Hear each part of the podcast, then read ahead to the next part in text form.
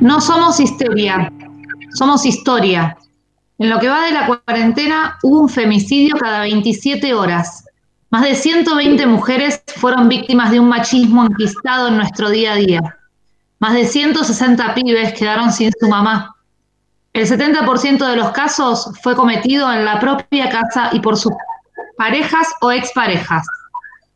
La mayor parte de las mujeres asesinadas tenían entre 20 y 40 años. Más de 10 víctimas no superaban los 12 años. La provincia de Buenos Aires se lleva más del 50% de los femicidios, pero el resto del país no se escapa a semejante barbaridad. El femicidio es tan solo la punta del iceberg de la violencia que atraviesan las mujeres. Soledad Carioli Lespade. Susana Melo. Lorena Fabiola Barreto. Claudia Repeto. Cristina Iglesias y su hija Ada, de siete años. Solange Almirón, de dos años. María Florencia Santa Cruz. Romina Videla. María Alejandra Sarmiento. Estela Florentín. María Yusco. María Solange Dinis Ravela. Olga Verón. Natalia Magalí Minaglia, docente santacruceña. Camila Aldana Taroco. Priscila Martínez, de 15 años. Tan solo le pusimos nombre a algunas de las víctimas fatales de un sistema, de una sociedad que hace la vista a un lado. Una prensa que titula políticamente correcto y con una morbosidad llamativa. Un Estado que a pesar de haber denuncias previas de violencia, no administra los recursos para evitar la fatalidad. El 40% de las víctimas tenían denuncias previas y se podrían haber evitado sus asesinatos. Pero no solo somos víctimas de femicidios, somos víctimas cuando llegamos a una comisaría y, e intentamos radicar una denuncia. ¿Por qué la vista de la muerte cada 27 horas? ¿Es un destino inexorable y los violentos denunciados caminan por las calles con impunidad. ¿Dónde se enquistan las resistencias para ocultar sistemáticamente estas atrocidades? ¿Por qué seguimos siendo violentadas, asesinadas, descartadas y encontradas en un descampado? ¿Cómo es que los medios colaboran y retroalimentan esa violencia? El ensañamiento y el encrudecimiento de la violencia machista es a la vez perpetuado por la manera en la que se narran esos crímenes. Sus descripciones escrupulosas y los adjetivos se repiten una y otra vez. Si la envolvió, si fue ahorcada o si la mató, en realidad fue el golpe, como si importara la manera de hacerlo. Necesitamos seguir visibilizando las historias de cada una de las pibas que no volvieron más hasta que paren de matarnos. Necesitamos seguir denunciando la complicidad asesina de los que encubren con el silencio para que nunca más nos maten a Ramonas ni a Facundos. Amo aquella vez como si fuese última.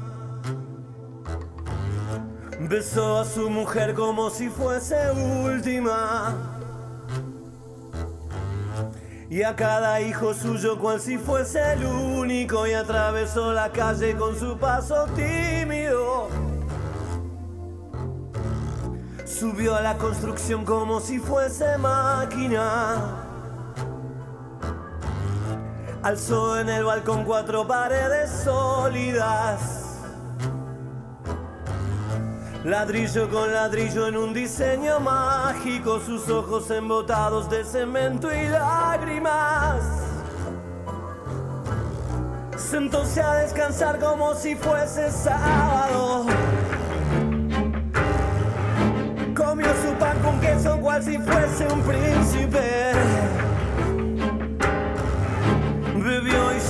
Como si fuese un náufrago, danzó y se rió como si oyese música.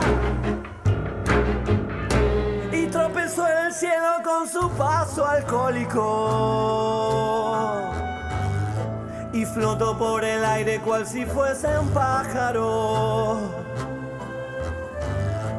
y terminó en el suelo como un bulto flácido y agonizó en el medio del paseo público. Murió a contramano entorpeciendo el tránsito.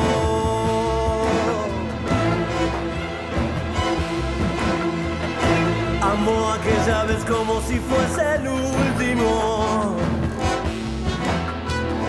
Besó a su mujer como si fuese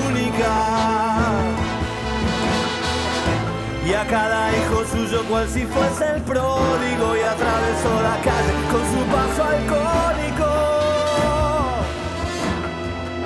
Subió a la construcción como si fuese sólida. Alzó en el balcón cuatro paredes mágicas. Ladrillo con ladrillo en un diseño lógico, sus ojos embotados de cemento y tránsito.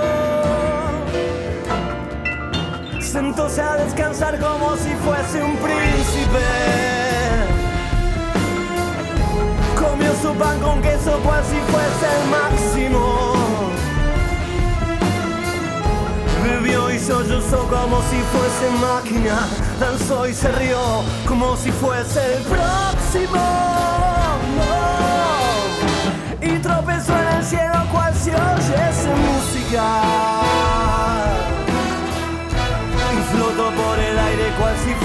Sábado. Y terminó en el suelo como un bulto tímido. Agonizó en el medio del paseo náufrago. Murió a contramano entorpeciendo al público.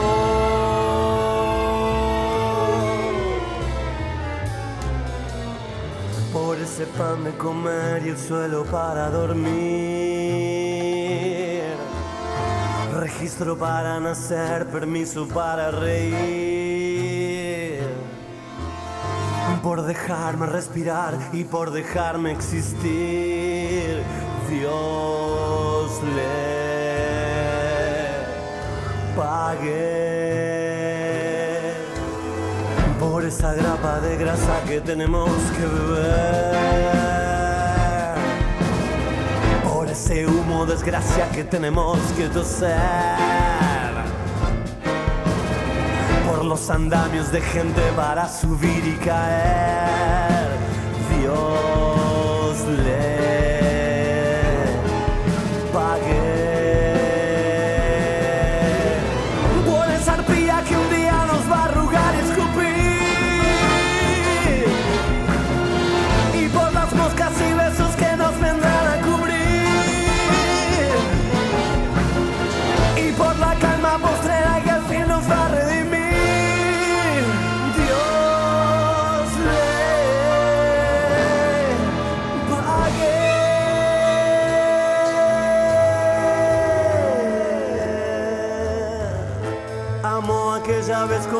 fuese máquina, besó a su mujer como si fuese lógico, alzó en el balcón cuatro paredes flácidas, sentóse a descansar como si fuese un pájaro y flotó en el aire cual si fuese un príncipe y terminó en el suelo como un bulto alcohólico. Ah, murió a contramano entorpeciendo el sábado.